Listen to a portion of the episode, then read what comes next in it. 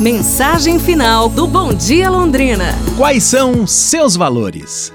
Empatia e compaixão são dois pilares fundamentais da vida que nos permitem compreender os outros de uma forma mais significativa. Eles são essenciais para a construção e manutenção de relacionamentos saudáveis. A empatia é a capacidade de se colocar no lugar do outro, compreendendo suas emoções e experiências. É a habilidade de reconhecer e validar os sentimentos.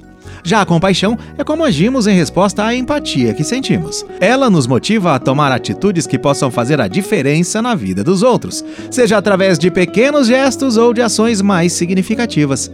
No mundo atual em que vivemos, está cada vez mais difícil encontrarmos pessoas que reflitam essas qualidades.